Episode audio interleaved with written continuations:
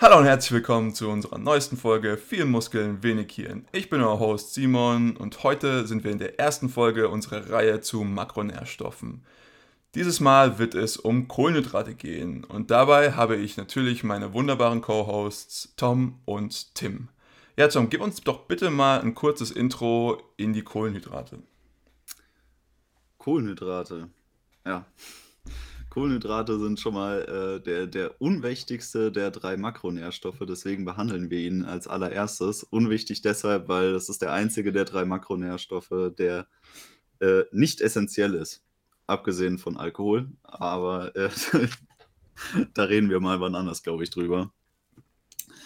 Ähm, grundsätzlich gibt es viele missverständliche Bezeichnungen für Kohlenhydrate. Oftmals wird da auch einfach der Überbegriff Zucker verwendet oder Zucker wird auch oftmals sehr missverständlich verwendet, weil man mit dem Begriff Zucker unterschiedlichste Dinge meint, was teilweise gar nicht so klar ist, weil es manchmal sind es chemische Bezeichnungen, manchmal sind es aber auch irgendwelche Bezeichnungen aus der Industrie, manchmal sind es auch einfach nur Bezeichnungen aus dem Handel, weil Produkte vermarktet werden, aber eigentlich unter verschiedenen Namen immer wieder das gleiche Produkt, wie beispielsweise der Haushaltszucker verkauft wird.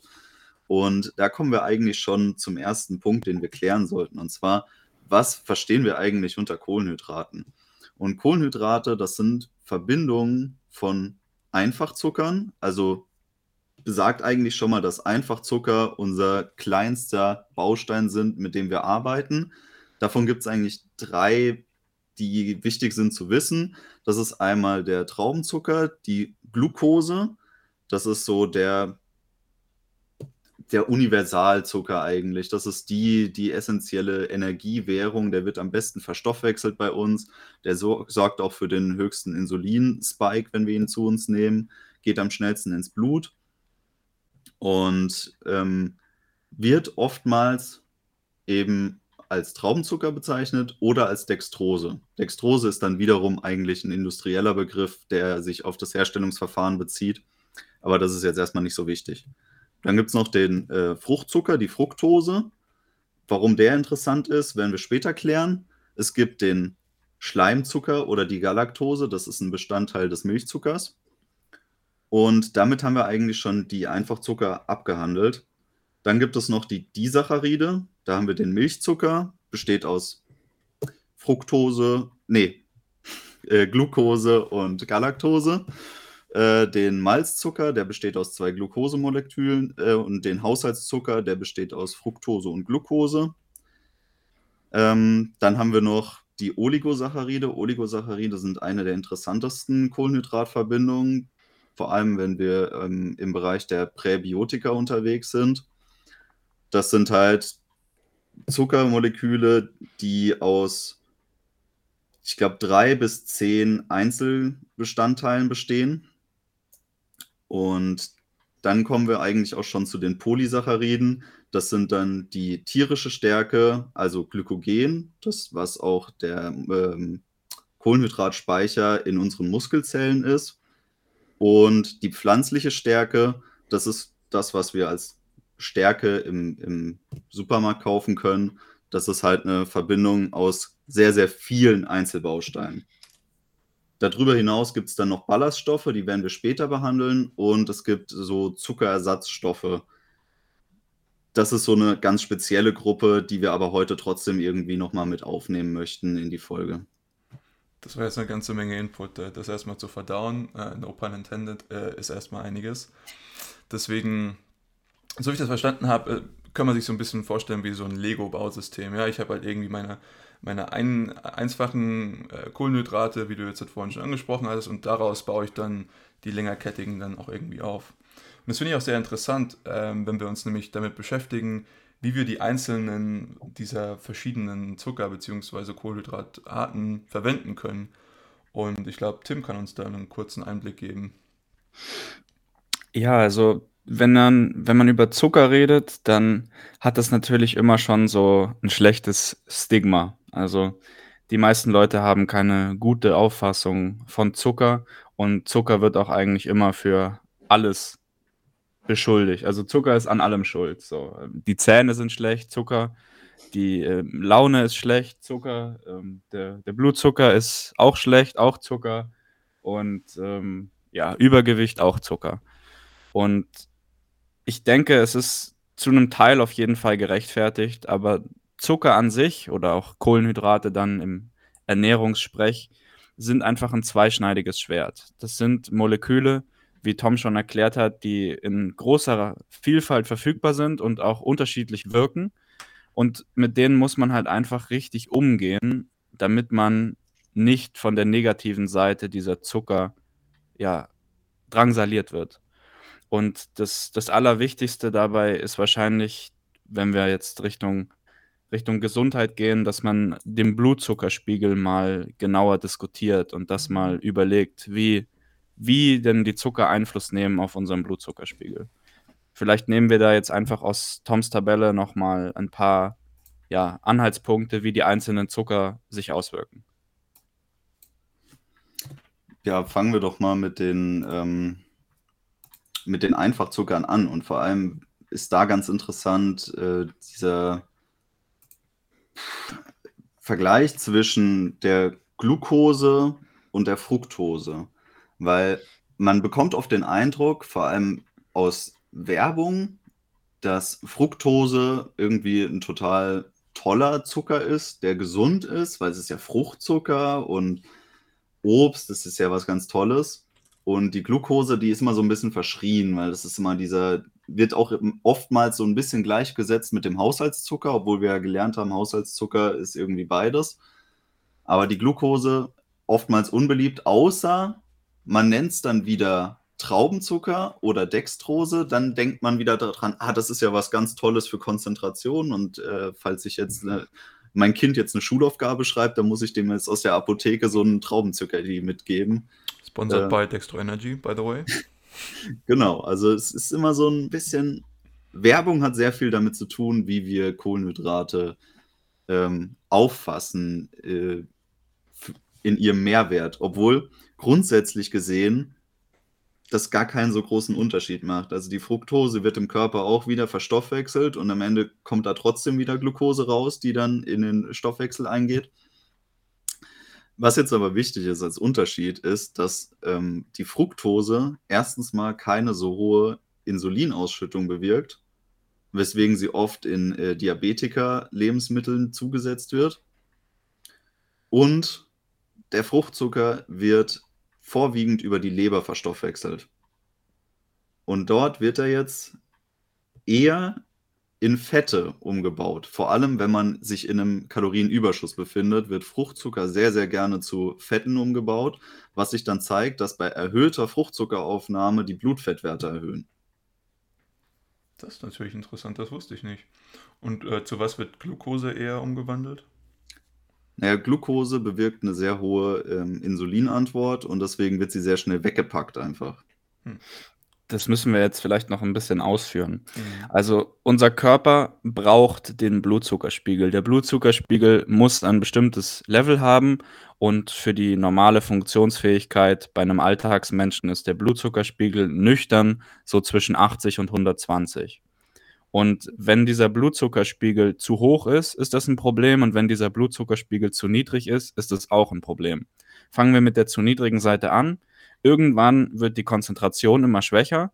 Und das passiert so, wenn er Richtung 70, 60 fällt.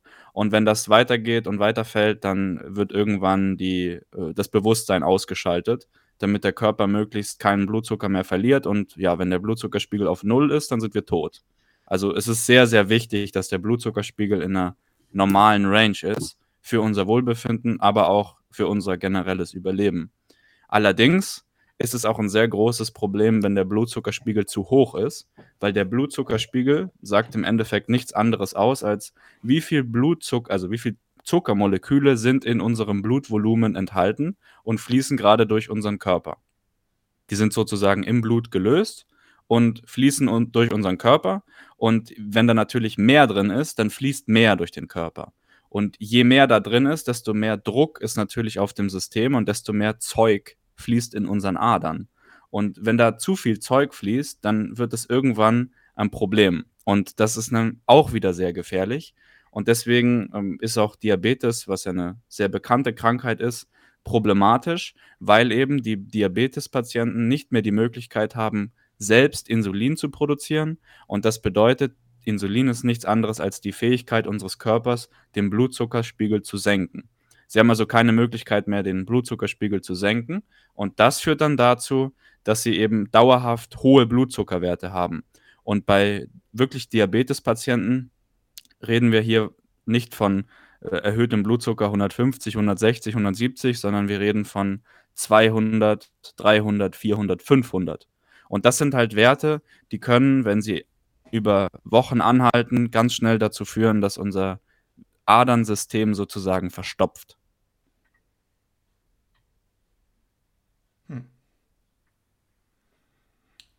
Wir hatten jetzt schon zum Beispiel die das Timing angesprochen oder den, den Zeitrahmen, innerhalb dessen man, sage ich mal, gewisse Kohlenhydrate verwertet.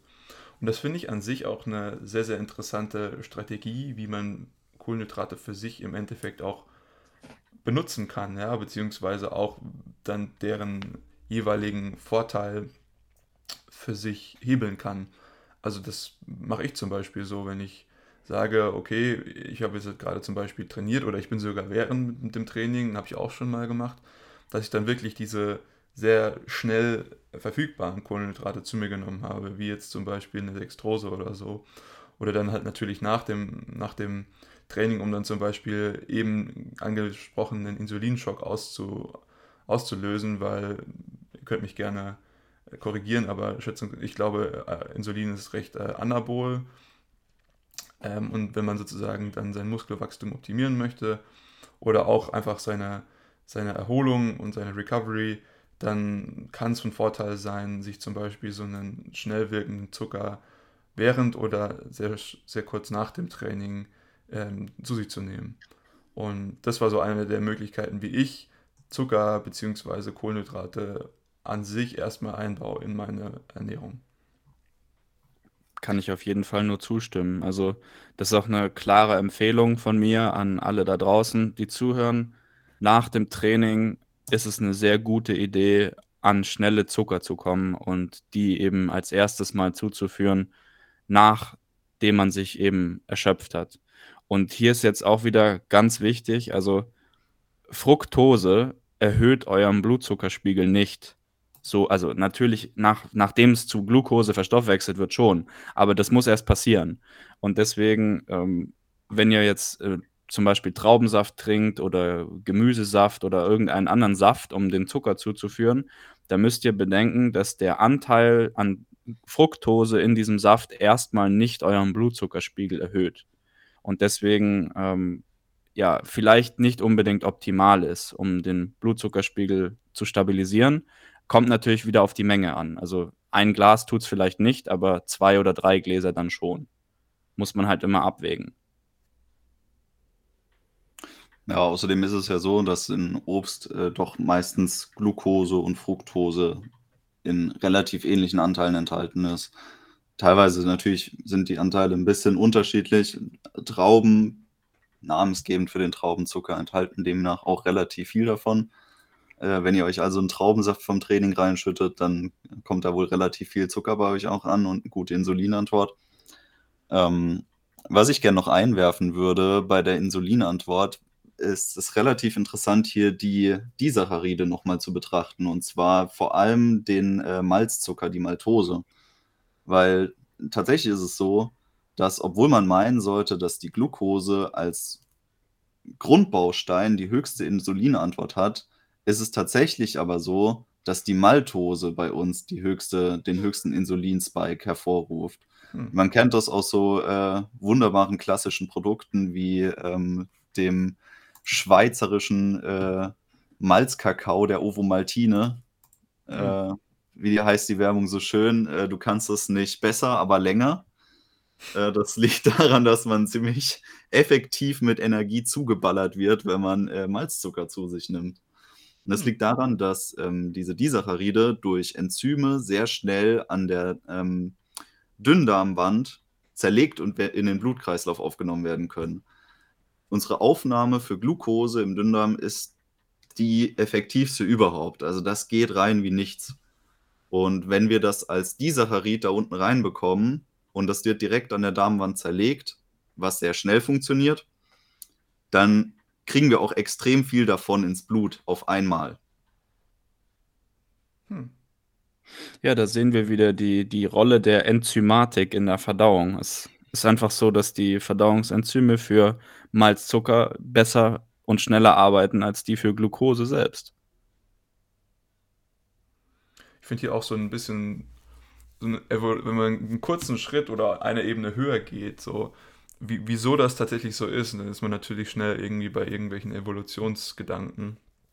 Und das ist für mich zum Beispiel sehr interessant, wie wieso wir zum Beispiel süßen Geschmack, der an sich einen hohen Zuckeranteil suggeriert, zum, zumindest für den Körper, ähm, wieso wir sowas ähm, extremst, äh, ja, eine sehr, sehr starke Zuneigung dazu haben. Ja, also das, das kennt man, ja, man schmeckt irgendwas Süßes und das ist irgendwie, das schmeckt meistens gut. Natürlich, wenn es jetzt halt exzessiv ist, klar, ist ja was anderes, aber äh, man hat irgendwie diese Verbindung mit süß gleich gut.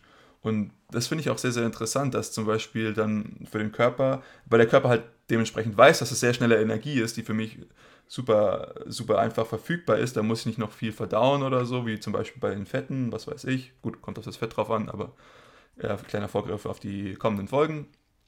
Aber ich meine, an sich finde ich das schon, schon sehr, sehr interessant und gerade wenn wir jetzt halt hier die, die, den Malzzucker uns anschauen, dann muss für mich da irgendeinen Grund geben. Ähm, ich weiß nicht, da müssen wir jetzt nicht drauf eingehen, aber ich finde es sehr, sehr interessant, dass man, dass man hier schon sehen kann, zum Beispiel, wie das zumindest für einen gewissen Teil unseres Daseins Zucker eine relevante Rolle gespielt hat. Ja, also ich meine, früher, wenn wahrscheinlich, als wir noch von Ast zu Ast geschwungen sind, natürlich haben wir da irgendwelche Früchte oder sowas gegessen. Und das war dann halt auch für uns irgendwie ein Indikator zu sagen, hey, hier ist viel Energie drin, so, oder hier in der Frucht ist mehr als in der, weil die ist einfach süßer. Und das ist ja auch ein Signaleffekt für die Pflanze, zu sagen, hey, hier ess meine, ess meine Samen so und verteile die. Ähm, und im, im, Endeffekt bekommst du dafür aber halt den, den Reward oder der, der Anreiz für dich, das zu tun, ist halt, dass du dadurch Energie bekommst. Und äh, das finde ich einen super interessanten äh, Aspekt, so, also gerade was halt irgendwie Früchte angeht. Das ist jetzt halt nicht bei allen Sachen so, zum Beispiel irgendwie bei, bei Getreide oder sowas, das ist schätzungsweise nicht der Fall. Äh, aber da sprechen wir auch nicht von diesen sehr, sehr simplen Zuckern, beziehungsweise simplen Kohlenhydraten. Ähm, aber das ist nur so ein, so ein kurzer Gedanke, den ich diesbezüglich hatte, weil wir jetzt halt gesagt haben, okay, Maltose wird irgendwie trotzdem schneller aufgenommen als das simpelste, also der simpelste Baustein. Es ist tatsächlich so, dass ähm, Zucker die, die universelle Währung der Pflanzen ist. Das ist quasi das Tauschprodukt, was sie anzubieten haben für Dinge, die sie wieder von mobileren Lebewesen gerne haben möchten. Sei es jetzt äh, Bestäubung oder die Verbreitung von Samen. Ähm, Im Endeffekt ist ja der Zucker, den Pflanzen bilden durch die Photosynthese, die gespeicherte Sonnenenergie, also das, was sie umgesetzt haben, chemisch gesehen mit der Energie, die sie bekommen haben. Und ähm, sei das jetzt, dass sie eben über Blüten oder andere Pflanzenorgane Nektar anbieten, der wiederum Insekten anzieht oder Vögel oder andere Bestäuber, ähm, die dann als Belohnung quasi diesen Nektar bekommen oder sei es, dass sie zur Verbreitung der Samen eben Früchte bilden, die wiederum Zucker haben. Das ist immer so ein, ein eindeutiges Zeichen dafür, dass sie das tauschen möchten. Sie möchten gerne irgendwas dafür haben, geben das dafür her. Während wir in anderen Pflanzenteilen sehr selten irgendwelche Einfachzucker finden. Das ist unüblich. Also wenn wir uns jetzt zum Beispiel ähm, Wurzeln angucken. In Wurzeln sind normalerweise entweder ähm, Stärke, Ballaststoffe, also Fasermoleküle, was wiederum klar ist, weil Fasermoleküle, das ist das, woraus Pflanzenzellen bestehen. Beispielsweise Zellulose ist ganz klar bekannt oder äh, auch die Hemizellulosen oder Lignine. Es gibt dann noch einige mehr. Also das sind jetzt eher so diese unlöslichen Ballaststoffe. Gehen wir, glaube ich, später noch mal ein bisschen drauf ein, was da der Unterschied ist. Aber vor allem finden wir Oligosaccharide und Polysaccharide in anderen Pflanzenorganen.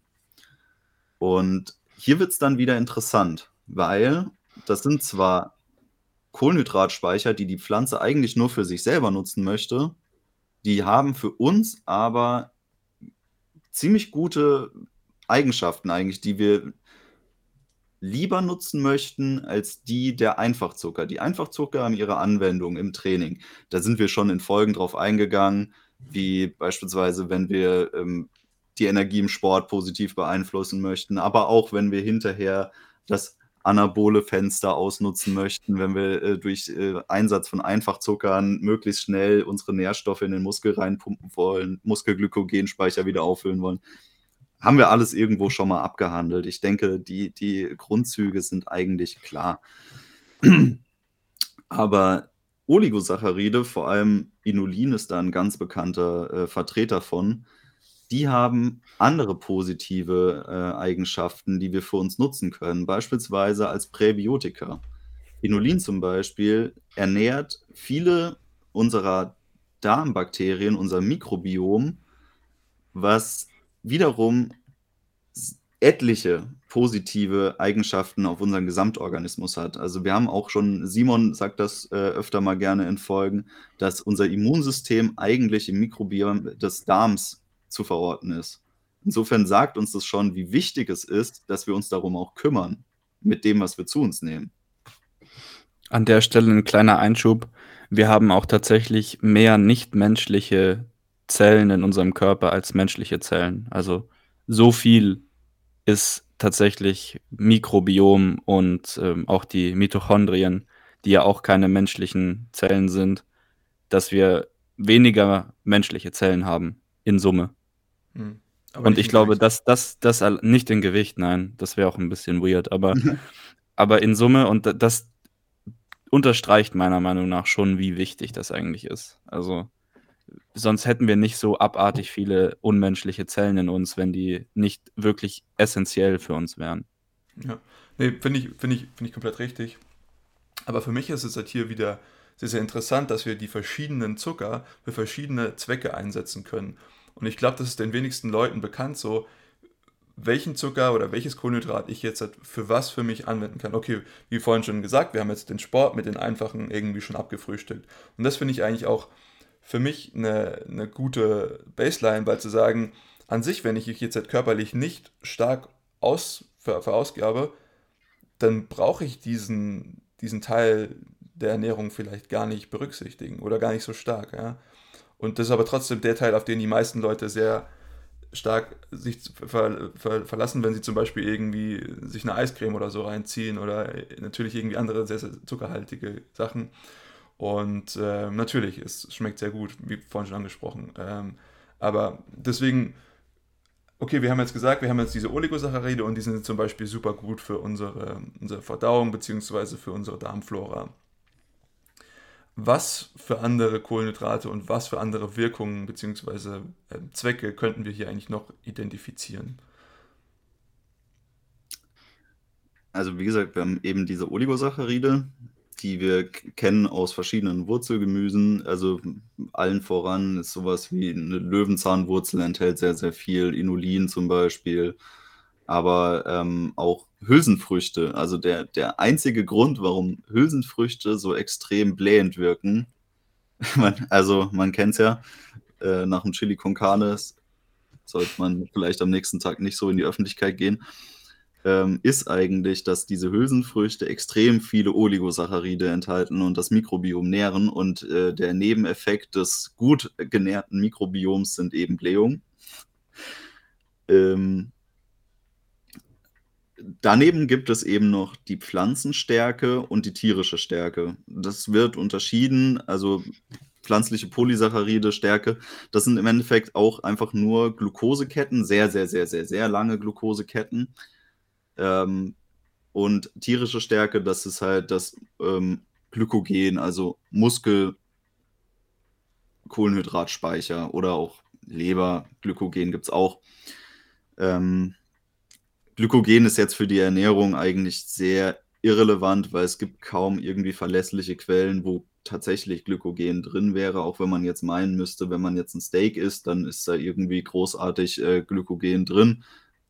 Wenn man sich die Nährwerte anguckt, sieht man, es ist nicht so. Liegt meistens daran, durch die extrem stressige Verarbeitung und auch das, ähm, der Umgang mit den Tieren vor der Schlachtung sorgt dafür, dass eigentlich sämtliche Glykogenspeicher komplett aufgebraucht sind bis zu dem Moment dann eigentlich. Insofern ist da nichts mehr drin und das kann man auch getrost vernachlässigen. Gejagtes Wild hat tatsächlich mehr. Ja, weil die ja auch bis zu dem Moment des Todes äh, eigentlich kaum Stress haben und somit hat sich der Glykogenspeicher auch nicht verbraucht. Genau. Und die Pflanzenstärke, ähm, ich glaube, hier ist eigentlich einer der größten Irrtümer. Weil man kennt das, man kriegt öfter mal die Empfehlung von irgendwelchen Ernährungsgurus oder so äh, Fitness-Hipstern aus dem Internet, die sagen, man soll komplexe Kohlenhydrate zu sich nehmen. Und ich glaube, das Bild, was die allermeisten Leute im Kopf haben, wenn sie das Wort komplexe Kohlenhydrate hören, ist Stärke. Auch wenn sie es vielleicht nicht so benennen können, aber man denkt, ah, so langkettige Kohlenhydrate. Klar, komplex. Kartoffel. Ja, Kartoffel, komplexe Kohlenhydrate. Das ist aber ein ganz großes Missverständnis, weil Stärke ist, ist alles andere als ein komplexes Kohlenhydrat. Stärke wird extrem effizient verstoffwechselt und da kommt nichts anderes als Glucose bei rum. Was wir tatsächlich aber unter komplexen Kohlenhydraten verstehen, sind Verbindungen von Kohlenhydraten, von Oligosacchariden und Polysacchariden mit Ballaststoffen, also den löslichen und den unlöslichen Ballaststoffen. Warum ist das wichtig? Das ist wichtig, weil die Ballaststoffe unsere Verdauung beeinflussen. Und zwar die Dauer, die wir brauchen, um die Nährstoffe aus der Verdauung aufzunehmen. Und das kann, je nachdem, ob das jetzt lösliche oder unlösliche Ballaststoffe sein, äh, sind, sich von einem Bereich von ein paar Stunden bis zum Bereich bis zu 72 Stunden teilweise ausdehnen, bis das durch ist, bis dieser Effekt der niedrigeren Insulinantwort, der ähm, verlangsamten Verstoffwechselung der Kohlenhydrate in unserer Verdauung, so lange kann dieser Effekt anhalten. Und das ist eigentlich das, was wir haben möchten in der grundsätzlichen Ernährung, wenn wir jetzt nicht davon sprechen, dass wir irgendwo am Feintuning arbeiten. Ja, also sozusagen der, der positive Effekt ist sozusagen, dass die einfach kombiniert sind mit, äh, mit, mit, den, mit den einfacheren Zuckern und deswegen brauche ich einfach länger, um sie sozusagen davon zu trennen und für mich nutzbar zu machen. Verstehe. Gib mal ein paar Lebensmittelbeispiele. Also das allerbeste Beispiel ist im Endeffekt äh, sind Haferflocken. Haferflocken sind einfach geil für alles. Das hatte ich auch sofort im Kopf, als du gesagt hast, komplexe Kohlenhydrate. Aber, und jetzt kommt der eigentliche Punkt. Gemüse, generell Gemüse alles Mögliche an, vor allem grünem Gemüse, das ist absolut top, um komplexe Kohlenhydrate aufzunehmen. Natürlich auch sowas wie Naturreis. Alle Sorten von Kleie sind super, weil Kleie per Definition quasi nur Ballaststoffe sind mit ein paar Kohlenhydraten drin noch. Ähm, in geringerem Maße Obst, wobei Obst halt immer, also Gemüse in der Regel eine äh, Kombination von langkettigen Kohlenhydraten mit Ballaststoffen sind und Obst sind kurzkettige Kohlenhydrate mit meistens löslichen Ballaststoffen und selten unlöslichen Ballaststoffen oder relativ wenig unlöslichen Ballaststoffen. Deswegen ist auch immer diese Grundidee Gemüse über Obst und Obst eher in Maßen. Hm. Und was natürlich auch interessant ist, ist, dass Ballaststoffe an sich wiederum auch einen Nährwert haben. Das vernachlässigen die Leute gerne mal, aber Ballaststoffe liefern über Umwege zwei Kalorien pro Gramm. Das ist natürlich nicht massiv, aber je nachdem, wie viel ich davon esse. liegt, liegt vor allem an der Verstoffwechselung im Darm. Ähm, und zwar bilden Mikroorganismen im Darm aus den Ballaststoffen wieder Fettverbindungen, die wir aufnehmen können. Hm. Deswegen über Umwege zwei Kalorien, Pi mal Daumen. Ja, gut zu wissen. Ich kann sagen, die Leute, die mir dann andrehen wollen, dass Sellerie irgendwie negative Kalorien haben, screw you. ja, ich, ich glaube nicht, dass es Lebens Lebensmittel gibt mit Negativkalorien. Würde ich auch mal anzweifeln. Aber es gibt äh, Lebensmittelersatzstoffe mit keine Kalorien oder wenig Kalorien und da sind wir bei den Süßstoffen. Lasst uns mal über Süßstoffe reden, Jungs. Ja, also wenn Sind wir Süßstoffe der Teufel oder sind Süßstoffe der Messias? ja. Ich- Süßstoffe. Also ich meine, wir haben vorhin schon gesprochen, wieso wir Menschen sozusagen süß bevorzugen oder eine, eine, eine Affinität gegenüber süßem Geschmack haben. Und ich glaube, genau darauf zielen Süßstoffe natürlich irgendwie ab. Also an sich, die haben ja an sich keinen wirklichen Nährwert, so, keinen, keinen nennenswerten zumindest. Suggerieren uns aber dennoch, dass hier jetzt halt gerade ordentlich an Nährwert in den Körper reinkommt. Und das ist ja genau das, was man irgendwie haben möchte. Ja, man hat halt irgendwie man, man möchte sozusagen, dass die Leute nicht so viel Energie aufnehmen, aber trotzdem die positive Empfindung haben von, hey, ich schmecke gerade was Süßes. Das mit dem Nährwert und Süßstoffen ist immer so ein bisschen eine, eine Glaubensfrage. Ähm, zum Beispiel werden sehr, sehr viele Zuckeralkohole benutzt, um äh, irgendwie als Zuckerersatz halt zu dienen in der Industrie. Ich denke mal so, ähm, einige der, der bekanntesten Beispiele ist halt das, äh, das Xylit, also der Birkenzucker. Das ist so, so ein Trend-Zuckerersatzstoff, äh, aber halt auch sowas wie, wie Sorbit oder so. Das sind Zuckeralkohole und dadurch, dass es Alkohole sind, sind sie schon irgendwie verstoffwechselbar und haben damit auch einen gewissen Brennwert für uns. Also es ist nicht so, dass sie gar keinen haben. Es ist aber auch so, dass sie einen deutlich höheren Süßungswert für uns haben, weil sie süßer schmecken als Zucker. Also es ist immer so ein Vergleich, wie süß schmeckt Haushaltszucker und wie süß schmeckt im Vergleich ein Süßstoff. Und dann wird das immer so ein bisschen, das ist eine Wissenschaft für sich, das äh, rauszufinden, aber sie haben grundsätzlich einen süßeren Geschmack. Und äh, dadurch braucht man weniger und sie liefern relativ wenig Kalorien. Also sie liefern irgendwo so im Bereich zwischen einer und zwei Kalorien auch so im, im Schnitt. Also so ganz kalorienfrei sind sie nicht, deswegen sind Leitprodukte ja auch nie bei 0 Kilokalorien, sondern immer irgendwo so bei einem Bruchteil. Aber sie haben ein paar. Gut, Und aber da finde ich-. Also es geht um den Vergleich genau. zu, zu normalen äh, Zuckern. Das ist richtig, ja. Wenn wir den Vergleich, den Simon gerade angesprochen hat, mal durchdenken, dann sehen wir auch schnell, dass es da so ein Spektrum gibt. Also es, es gibt die Süßstoffe, die sind in, für Süßstoffverhältnisse hochkalorisch, also so wie Sorbit oder Maltit. Und dann gibt es aber auch Süßstoffe, die sind auch für Süßstoffe schon niedrigkalorisch. Und das wäre dann äh, sowas wie, ähm, jetzt fällt mir der Name nicht ein. Was ist das, was man in Cola benutzt? Aspartam. Aspartam, genau. Und der, die Sache ist halt die, das kann man sich auch von aus Gesundheitsperspektive wahrscheinlich relativ leicht herleiten. Also ein, wenn man ein Getriebe hat und da macht man absichtlich Sand rein und dann freut man sich, dass das Getriebe nicht mehr so schnell läuft, dann ist das eine Sache, mit der man natürlich spielen darf, aber sehr vorsichtig sein sollte.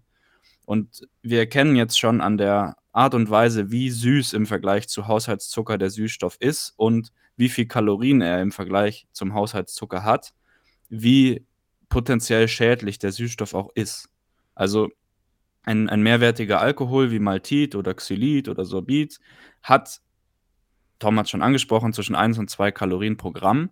Das ist ungefähr die Hälfte und hat dabei aber auch eine deutlich stärkere Süßungswirkung. Das bedeutet, es ist natürlich wahrscheinlich für unseren Körper langfristig ungesünder als Zucker. Allerdings kommt es sehr darauf an, wie viel wir dann letztendlich zu uns nehmen. Aber wenn wir jetzt sowas haben wie Aspartam, wo wir da irgendwo bei Faktor 100 sind, was die Süßung angeht, und auch bei Faktor 100, was die Kalorienmenge angeht, dann müssen wir schon den Konsum auf jeden Fall bedacht unternehmen. Und ich würde auf jeden Fall davon abraten, zu viel von diesen extrem krassen Süßstoffen zu konsumieren. Also auch bei den mehrwertigen Alkoholen ist nicht umsonst der Warnhinweis auf der Packung, dass zu viel Konsum zu Durchfall führen wird.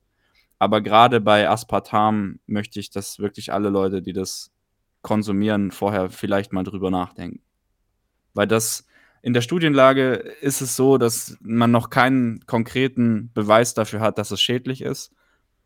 Auf der anderen Seite muss man aber auch bedenken, dass die in den Studien halt immer von den Herstellern vorgeschriebene Mengen konsumieren. Also die, die Leute in einer Aspartam-Studie werden selten wahrscheinlich drei Liter Cola am Tag trinken. Ist aber schon eine ganze Menge. Ja, aber das ist nicht so ungewöhnlich tatsächlich. Das glaube ich leider auch, ja. Ich meine, eines der großen Probleme ist halt, welches ich sehe, ist, dass für den Körper signalisiert wird, hier kommt jetzt halt gleich ein ganzer Schub Energie, sei es so bei, bei Aspartam, und dann, dann kommt halt irgendwie nichts so. Aber er bereitet zum Beispiel seine, seine Energieregulierung halt auch darauf vor, ja, was weiß ich, mit irgendwelchen Insulinen, beziehungsweise, äh, ja, bleiben erst so Insulinausschüttung oder sowas. Und äh, wenn dann halt nichts kommt, dann ist der Körper, glaube ich, ein bisschen verwirrt. Ja, wir hatten es vorhin schon mit dem Blutzuckerspiegel. Du, du darfst den Blutzuckerspiegel als Körper eines Menschen nicht zu sehr abfallen lassen, weil sonst geht dein Wirt kaputt. Und äh, ja, deswegen, wenn du dann einen Süßstoff konsumierst und du hast schon einen niedrigen Blutzuckerspiegel und du schüttest dann sehr viel Insulin aus, damit du diese Süßung sozusagen kompensierst, und dann kommt aber nichts nach, dann musst du echt aufpassen, dass, dass der nicht umkippt.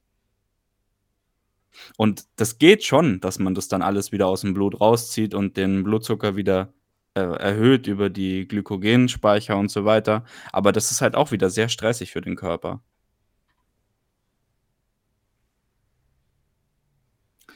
Wir haben jetzt insgesamt sehr viel über Blutzucker, Glykogenspeicher und weiteres äh, gesprochen. Und ähm, in in dem Fall finde ich es jetzt mal ganz interessant, kurz mal durchzuspielen, was passiert eigentlich, wenn wir Einfachzucker oder generell Kohlenhydrate zu uns nehmen nach der Verstoffwechslung. Und ähm, im Endeffekt fängt der Kohlenhydratstoffwechsel, ich glaube, das ist den allermeisten irgendwie schon so als Trivia-Fakt bekannt, bereits im Mund statt, wenn man anfängt irgendwie ähm, zu kauen, werden schon Enzyme im Speichel zugesetzt wodurch sich verschiedene Disaccharide zum Beispiel aufspalten. Nee, Quatsch, andersrum, Oligosaccharide werden zu Disacchariden gespalten. Diese werden dann wiederum im Darm weiter verstoffwechselt, bis dann die Einfachzuckerbausteine ins Blut aufgenommen werden. Und ähm, da ist eigentlich der Beginn der Energiekaskade, die Kohlenhydrate bei uns bewirken. Und zwar erstmal gibt es den Blutzucker. Dieser Blutzucker wird vorwiegend vom Körper dazu verwendet, um Glykogenspeicher in den Muskelzellen und in den Leberzellen aufzufüllen. Und wenn die Glykogenspeicher gefüllt sind, dann werden Fettspeicher eigentlich genutzt. Also irgendwo muss die Energie hin. Der Körper hat nichts mehr, wo er Kohlenhydrate benutzen kann. Das heißt, es erfolgt der Umbau von Kohlenhydraten zu Fetten und diese werden dann eingelagert, vor allem halt Unterhautfettgewebe und ähm, das ist eigentlich das, was keiner haben möchte. Gerade im Bauchbereich ist das äh, sehr unbeliebt, habe ich mal gehört. Soll sein. Ähm, und diese Energiekaskade zu verstehen, ist relativ wichtig, weil die ist natürlich auch genau umgekehrt der Fall. Wenn wir jetzt Sport machen und abnehmen möchten, dann benutzt der Körper zuerst mal den freien Blutzucker, weil der geht sehr schnell in die Zellen rein, gerade wenn gerade auch Insulin mit im Spiel ist. Der kann gut ähm, verblasen werden im Endeffekt im Energiehaushalt. Äh, Danach werden die Glykogenspeicher angezapft, bis die relativ leer sind. Also der Körper macht die nicht ganz leer. Der ähm, macht irgendwo, sagt er, okay, stopp, jetzt wird erstmal Fett verstoffwechselt. Und erst wenn er mit der Fettverstoffwechselung nicht mehr zurande kommt, werden auch Proteine verstoffwechselt. Da gibt es immer so ein ähm, Diagramm, wo äh, das mit körperlicher Intensität der Bewegung eigentlich auch mit gleichgesetzt wird, was denn jetzt gerade bevorzugt ähm, in den Energiehaushalt mit einfließt. Und da sieht man, je höher die Intensität dessen, was wir gerade machen, desto ähm, beliebter sind Kohlenhydrate als Energiequelle Und je moderater bis niedriger die Intensität der Bewegung, die wir ausführen und vor allem je länger die dauert, desto ähm, bevorzugter ist eigentlich Fett als Energielieferant. Bis bei ganz, ganz niedriger und lang andauernder Intensität wird dann auch gerne mal Protein verstoffwechselt. Cardio killt also tatsächlich eure Gains. Die halt hier, not first, aber ja, irgendwie auch irgendwann mal. Also würdest du sagen, dass man zur Fettverstoffwechslung am besten spazieren geht? Würde ich nicht unterschreiben. ja, wahrscheinlich doch lieber äh, moderate ähm, Ausdauerbelastung, die schon äh, ein bisschen intensiv ist, weil je weniger intensiv, desto mehr Protein hm. wird verstoffwechselt.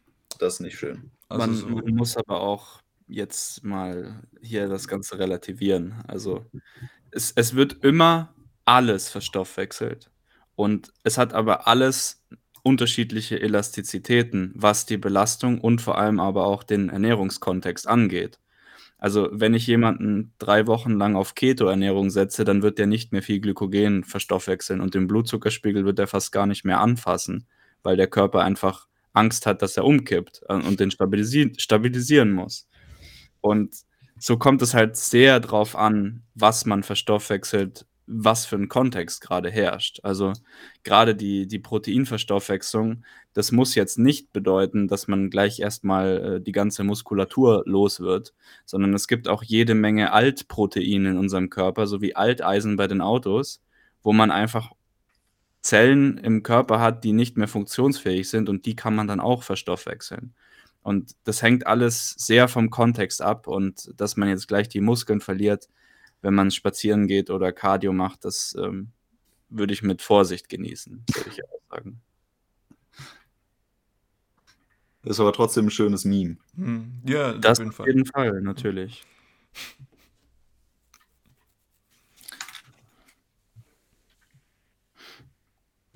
Ja, Jungs, äh, Low Carb versus High Carb. Ja, da sind wir eigentlich schon bei, bei dem wichtigsten Thema, wenn es um Kohlenhydrate überhaupt geht. Also ich sag's, ich sag's jetzt gleich mal vorab. Das ist jetzt im Kontext für Leute, die sehr intensiv Sport betreiben. Für Leute, die nicht intensiv Sport betreiben, ist das, was, was ich jetzt erzähle, nicht relevant. Aber wenn ihr im Sport oder auch im Leistungssport seid, dann ist es essentiell für eure langfristige Leistungsfähigkeit und Gesundheit, dass ihr immer mal wieder Carb Cycle betreibt. Ein Carb Cycle bedeutet, so wie Tom das gerade schon gesagt hat, High Carb, Low Carb, dass man mal eine Phase hat, in der man High Carb isst und dann mal eine Phase, in der man Low Carb isst und das immer mal wieder abwechselt.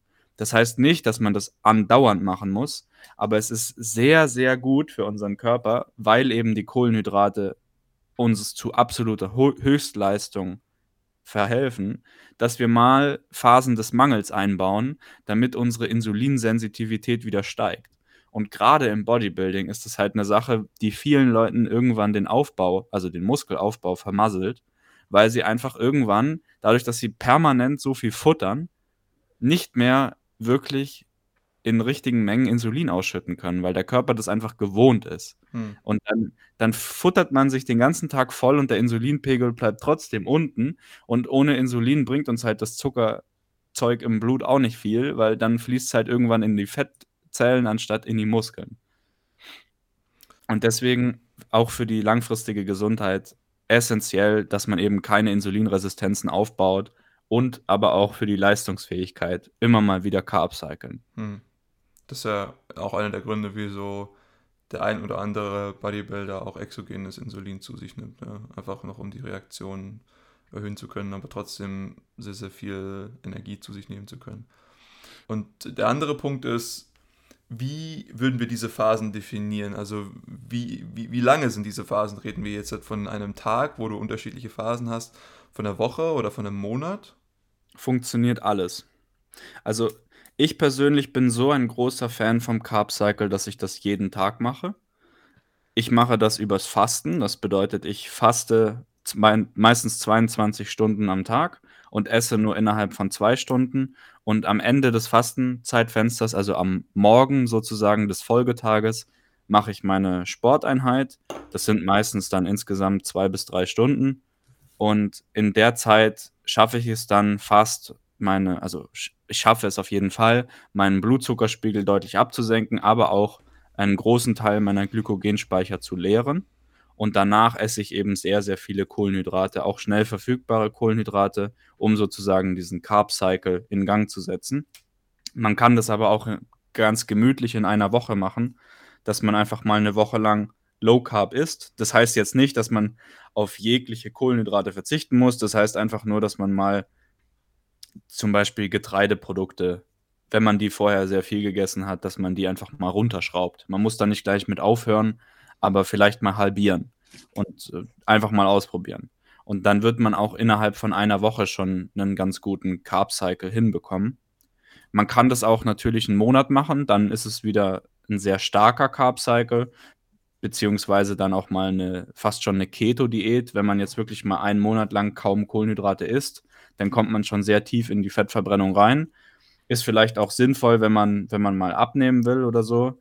Aber man muss halt dann auch wieder bedenken, wenn man so lange sich den Kohlenhydraten entzieht, dann ist die Reaktion durch die hohe Sensitivität danach eben umso stärker. Und dann muss man halt schon aufpassen, dass man den Körper nicht überfordert. Also so ein exzessiver Refeed nach ähm, mehreren Wochen der Low Carb Diät ähm, ist auch nicht unbedingt das, wozu ich raten würde. Grundsätzlich ist es aber schon so, dass man, also ja, so Carb Cycling, das ist schon sehr intensiv. Das hat auch irgendwie viel mit Planung zu tun, egal was man da jetzt macht.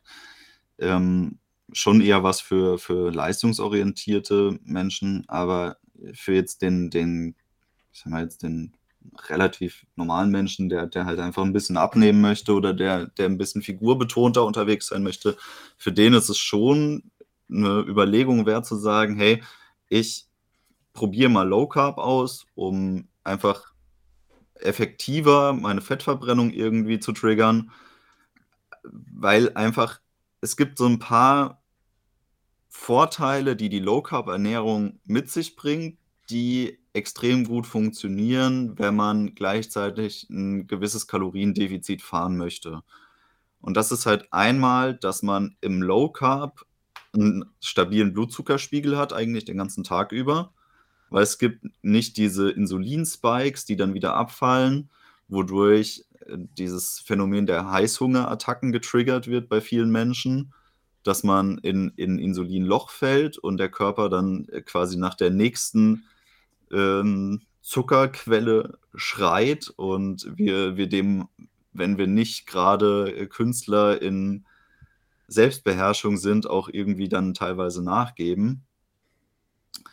Und man hat natürlich dadurch, dass man wenig Kohlenhydrate zu sich nimmt, auch recht wenig Insulinausschüttung. Das heißt, die, die Insulinsensitivität der Zellen wird resettet.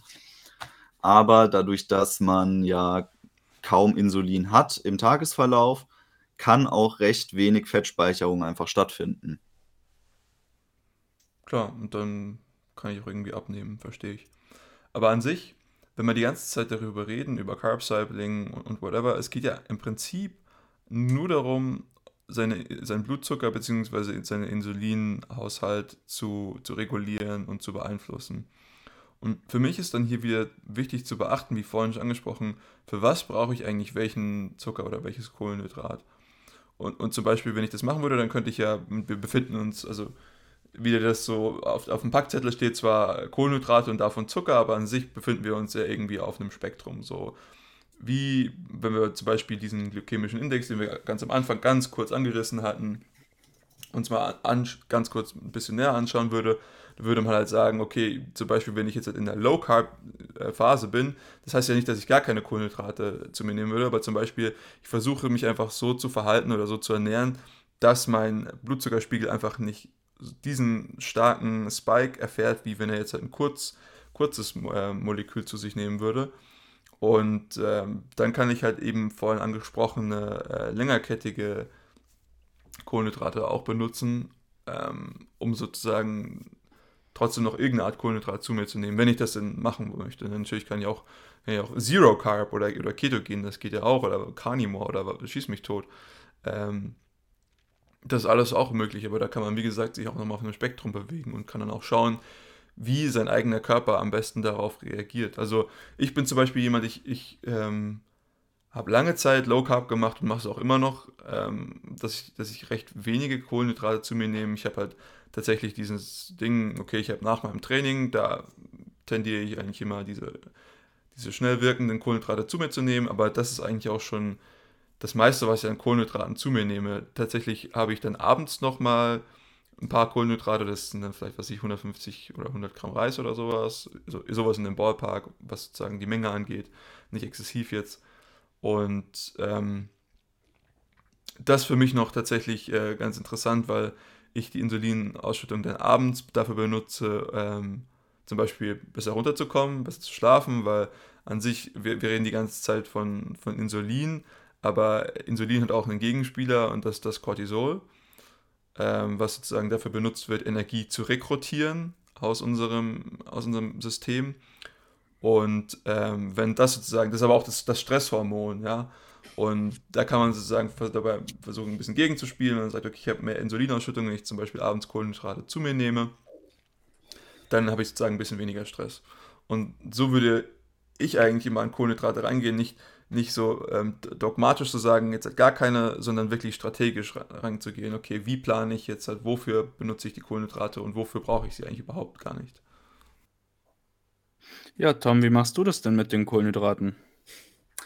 Es ist eine gute Frage. Hm, grundsätzlich ähm, bin ich eigentlich ein Freund davon, zu wechseln zwischen Mahlzeiten, die kohlenhydratbasiert sind, das heißt eine Kombination aus Kohlenhydraten und Proteinen, gemischten Mahlzeiten aus allen Makronährstoffquellen, das heißt Kohlenhydrate, Fette und Proteine und Mahlzeiten ohne Kohlenhydrate, das heißt nur Fette und Proteine. Und die relativ smart im Tagesverlauf eingeplant. Also ich mache ja auch ein Fasten, aber ein bisschen anders als das, was Tim macht. Und zwar habe ich ein, ein 16-Stunden-Fastenfenster, das ich einhalte. Das heißt, ich habe äh, deutlich mehr Zeit, Mahlzeiten zu mir zu nehmen als zwei Stunden und ähm, komme deswegen auch auf drei Mahlzeiten. Und die erste Mahlzeit, da bin ich eigentlich ein Fan davon, ähm, die ominösen komplexen Kohlenhydrate mit Protein zu kombinieren die Hauptmahlzeit des Tages besteht meistens aus irgendeiner Kombination aus allem. Das ist dann so ein typisches, deftiges Gericht, irgendwas, äh, worauf man gerade Lust hat im Endeffekt. Und abends bin ich ein Fan davon, die Kohlenhydrate im Endeffekt komplett wegzulassen, um den Blutzuckerspiegel nochmal, so, also was heißt abends? Mittags im Endeffekt, um den Blutzuckerspiegel nochmal äh, gut runterkommen zu lassen, bevor man dann schlafen geht. Ja, es funktioniert tatsächlich beides sehr gut. Man kann mit einem hohen Blutzuckerspiegel sehr gut ähm, schlafen, aber auch mit einem niedrigen. Allerdings kommt es auch sehr auf die Gewohnheit drauf an. Also ähm, jeder kennt es, den, den Insulinschock, da schläft man wie so ein Baby. Aber es ist halt auch wieder eine Frage, wie oft macht man das. Und ähm, generell würde ich sagen, die Art und Weise, wie Tom das handhabt, gerade wenn man eben wie Tom auch sehr viel Kalorien am Tag isst, ist es sehr sinnvoll, wenn man dann relativ nüchtern sozusagen schlafen geht. Vor allem hat es den Vorteil, dass wir, wenn wir einen, einen niedrigen Blutzuckerspiegel oder sogar ein Defizit haben, in unseren Tiefschlafphasen mehr Wachstumshormonen ausschütten. Richtig. Was wiederum aber jetzt auch nicht so relevant ist, weil ja keine Kalorien da sind, um zu bauen. Also muss ja, man auch mit Vorsicht Die, die äh, Grundbausteine sind, wie gesagt, da durch die letzte Aufnahme von relativ äh, fettigen und proteinreichen Lebensmitteln. Ja. Aber es zeigt auch wieder, dass unser Körper einfach ein Anpassungskünstler ohne Ende ist. Also ähm, wie mit dem Essen auch, das kennt ihr alle, man kann sich nach dem Essen hinlegen und das funktioniert, man kann nach dem Essen spazieren gehen und das funktioniert auch. Also ähm, unser Körper regelt das schon. Aber wie gesagt, es, es kommt immer sehr auf den Kontext drauf an. Also gerade für äh, Leistungssportler ist es halt eine ganz andere Sache als für Leute, die überhaupt keinen Sport machen oder die einfach nicht leistungsfokussiert sind.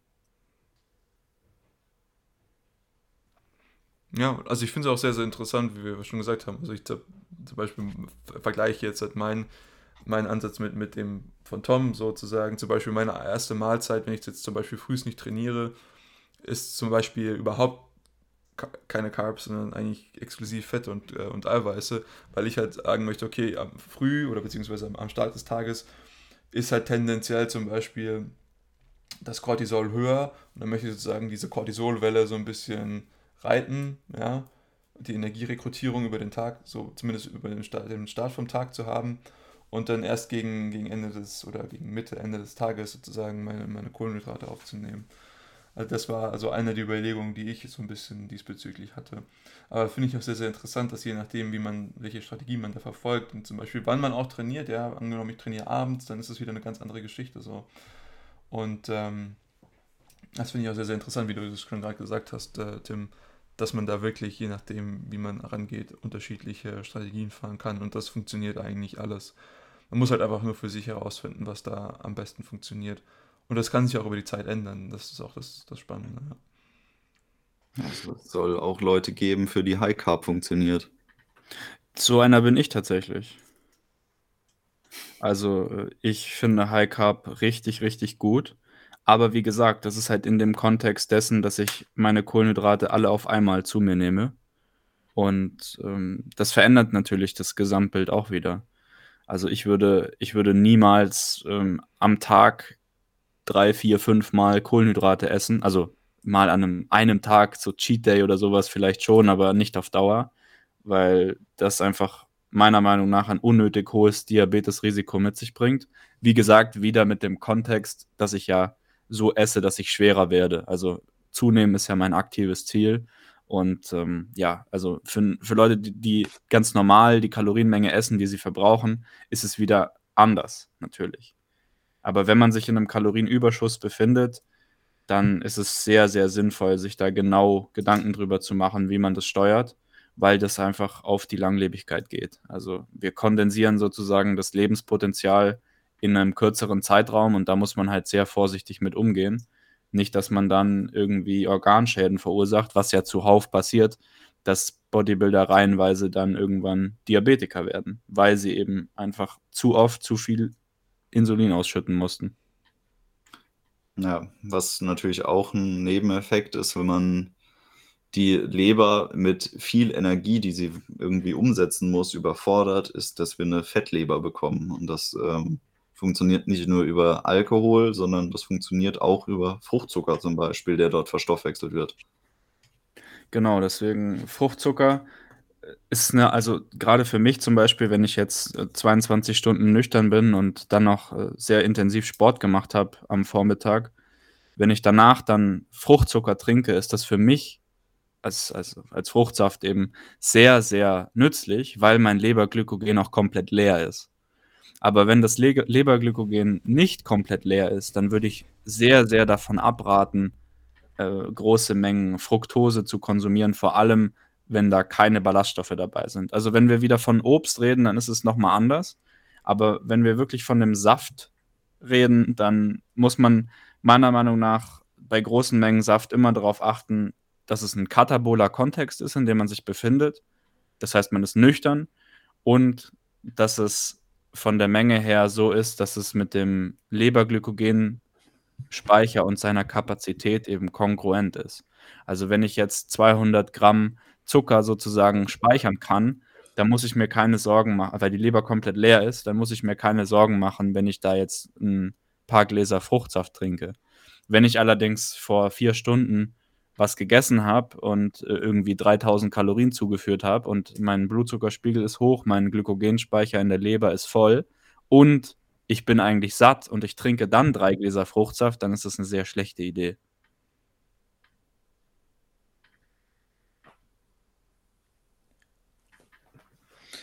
Da sind wir auch schon bei den äh, kleinen, kleinen Mythen der Kohlenhydrate. Und zwar die, die Vorteile von verschiedenen Zuckern, die ihnen meistens zugesprochen werden. Beispielsweise der Mythos, dass ähm, Verbraucher glauben, es wäre gesünder, braunen Zucker zu benutzen, statt weißen Raffinadezucker.